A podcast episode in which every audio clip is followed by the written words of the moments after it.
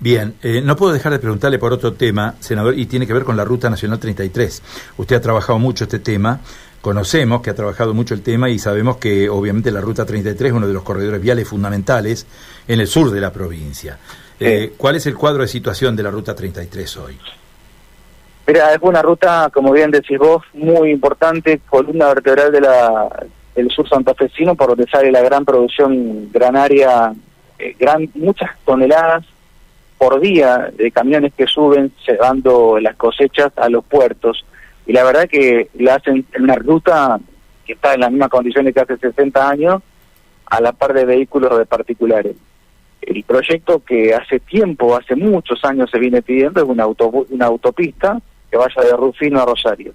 Ese proyecto comenzó a hacerse el año 2021 eh, en la zona de Rufino muy lentamente la verdad que hacer una obra nacional es, Vialidad Nacional quien tiene que encargarse de pagar los certificados de obra de la empresa, que hoy en día la empresa bajó el, nivel de trabajo porque no está recibiendo los pagos eh, en tiempo y forma y obviamente lo, recibe eh, pago desactualizado, ¿no? Valores de marzo, abril. Eh, bueno, esto generó que lamentablemente decayera el ritmo de obra, que es lo que estamos reclamando.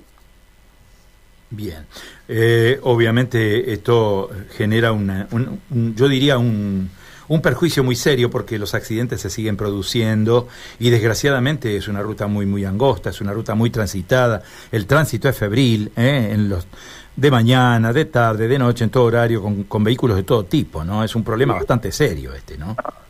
Tengo que una ruta que tiene una traza del año de la década del 40 del siglo pasado, ¿no? Eh, para un tipo de, para una cantidad de circulación que no es la que hay ahí hoy.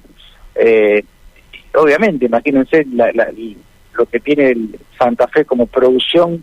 Eh, por eso el pedido de que Santa Fe es una provincia que aporta mucho en impuestos a la nación con las retenciones, y eso implica que hay que movilizar todos los días, las 24 horas, miles y miles y miles y miles de de, toneladas de, eh, de granos con camiones que van que van muy lentamente, que chocan, que se producen accidentes horribles.